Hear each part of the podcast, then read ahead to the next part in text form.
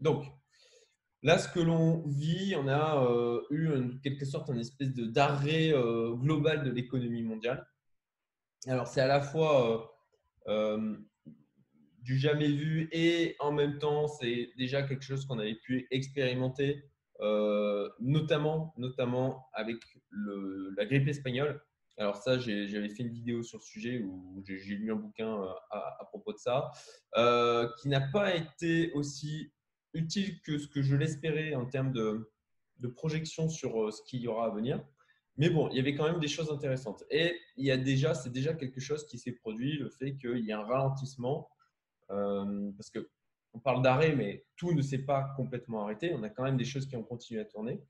Euh, néanmoins, on a eu quand même effectivement un, gros ralentissement avec plein de choses qui sont mises en stand-by. Et ça a forcément des conséquences assez fortes que euh, on commence à peine à, percevoir, en fait, à toucher. Et je pense que là aussi, les, premiers à toucher le truc, c'est les entrepreneurs. Euh, là, je, pense encore euh, à, une amie qui est restauratrice traiteur et qui, me disait que voilà, là, elle croisait des collègues restaurateurs au, au, métro, là où ils achètent en fin de compte ce qu'ils utilisent pour faire la cuisine elle disait qu'elle croisait plein de gens qui avaient des mines euh, complètement, euh, qui étaient pâles, euh, qui, qui avaient des cernes et, complètement hagards.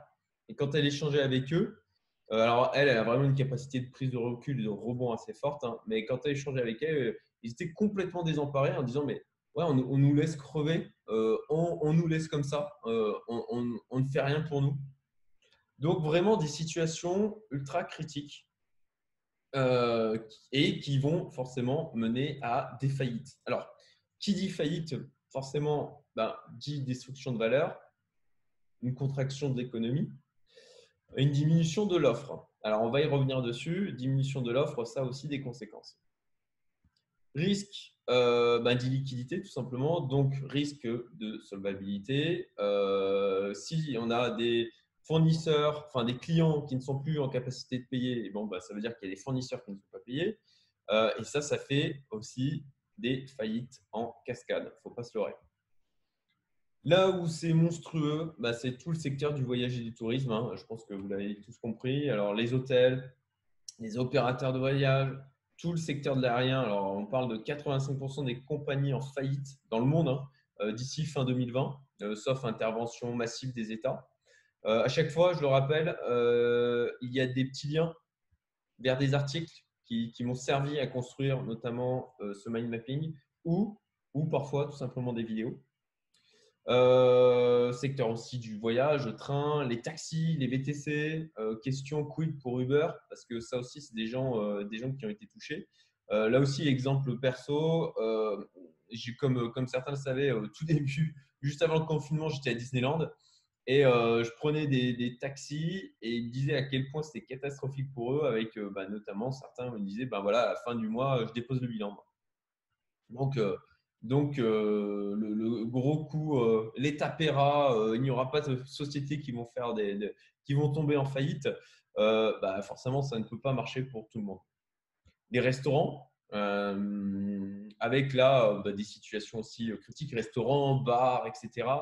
Euh, euh, là-dessus, même chose hein, au niveau des entrepreneurs que, je peux connaître et qui ont notamment euh, bah, parfois plusieurs restos ou plusieurs bars.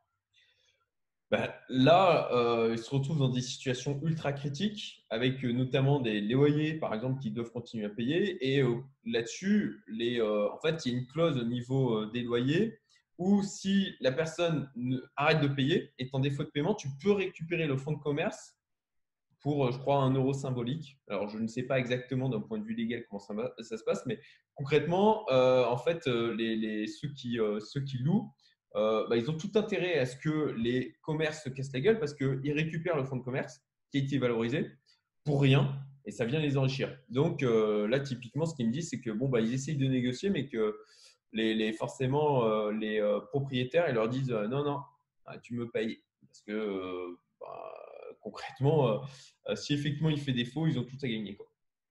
Bon, les salles de sport, euh, les entreprises, toutes les entreprises avec des frais, fixes élevés aujourd'hui, elles prennent cher. salles de spectacle, musées, cinéma. Voilà, on a vraiment tout un pan de l'économie qui souffre de manière ultra forte. Donc là, heureusement, on a une espèce d'horizontalité, en tout cas des, cas en France. C'est vraiment, franchement, j'y croyais pas. Euh, et je suis, bien heureux de m'être trompé. Donc, euh, on va voir euh, si des choses se, voilà, se, remettent. Et puis, on va voir aussi les dégâts qui seront creusés. Mais forcément, les dégâts qui seront causés, pardon, pas creusés. mais forcément, il y aura des faillites. Alors, on a tout un aspect d'économie aussi qui a été boosté. Ben, c'est tous les produits en ligne. Hein. Euh, là-dessus, euh, moi, de par mes activités, des, aussi des gens que je connais, euh, tous ceux qui vendent du produit en ligne, des produits digitalisés, des solutions, je pense voilà, à des outils comme Monday, Zoom, forcément tous les Netflix, Amazon, etc. On en a entendu parler.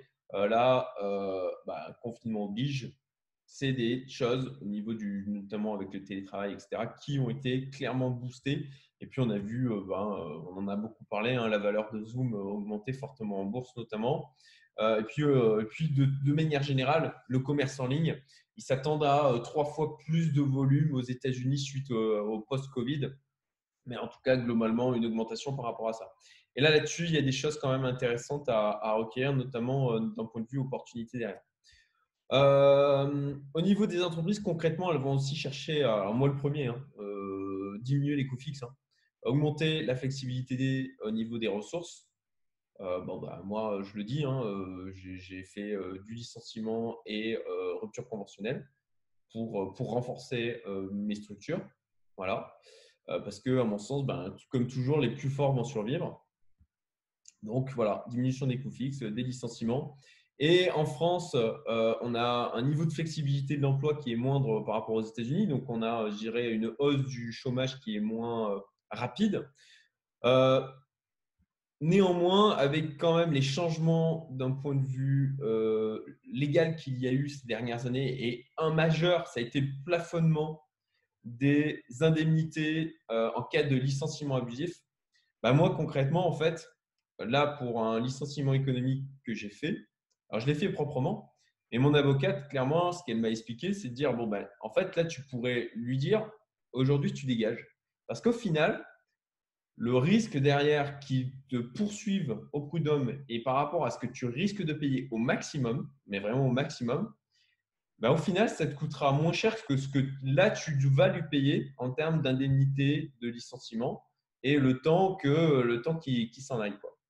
Donc, je n'ai pas fait ça, effectivement, parce que c'est quelqu'un de bien humainement et que j'avais aucun, aucune envie de, la jouer comme ça. Mais, mais il faut savoir que c'est quand même quelque chose qui euh, est à prendre en compte. Et le côté sacro-saint euh, CDI, euh, je suis à l'abri de tout, bah, c'est quand même beaucoup moins vrai aujourd'hui. Toujours pour les entreprises, bon ben là on le voit, hein, la, nécessité de diversifier les lieux de production pour augmenter la résilience des sociétés. Quand on voit qu'il y a le gros des des fournisseurs en fin de compte euh, qui euh, des fournitures ou de la production qui vient de Chine notamment ou de pays comme ça, euh, bah, ça crée un problème en termes de, bah, de, choses qui permettent de produire tout simplement quoi, ou juste de la production de produits. Je pense à Apple par exemple, qui, où il a le gros de sa production qui est en Chine, mais c'est pas le seul. Et Bon, bah forcément, en réaction à ce qui s'est passé, bon, bah on va voir, on va voir. Hein, là, c'est euh, euh, la, bonne excuse pour les gouvernements pour dire ah, il faut relocaliser, euh, il faut faire du protectionnisme. On a commencé à en entendre parler, et puis ça, c'était déjà la ligne directrice un peu de Trump, d'après ce que je comprends sa politique.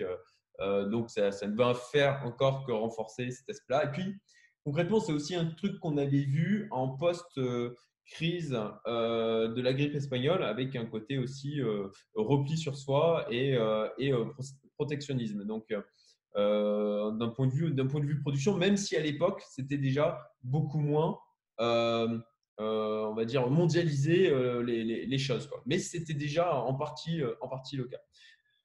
là, là-dessus, même chose, un lien vers un article qui en parle. Donc, sur cet aspect de diversification des lieux de production, et eh ben, la même chose. Il y a peut-être des choses à prendre au niveau, euh, niveau investissement, au niveau des entreprises qui seraient déjà dans ce cas-là, qui auraient déjà une diversification de leur production parce qu'ils auront un avantage économique par rapport à d'autres.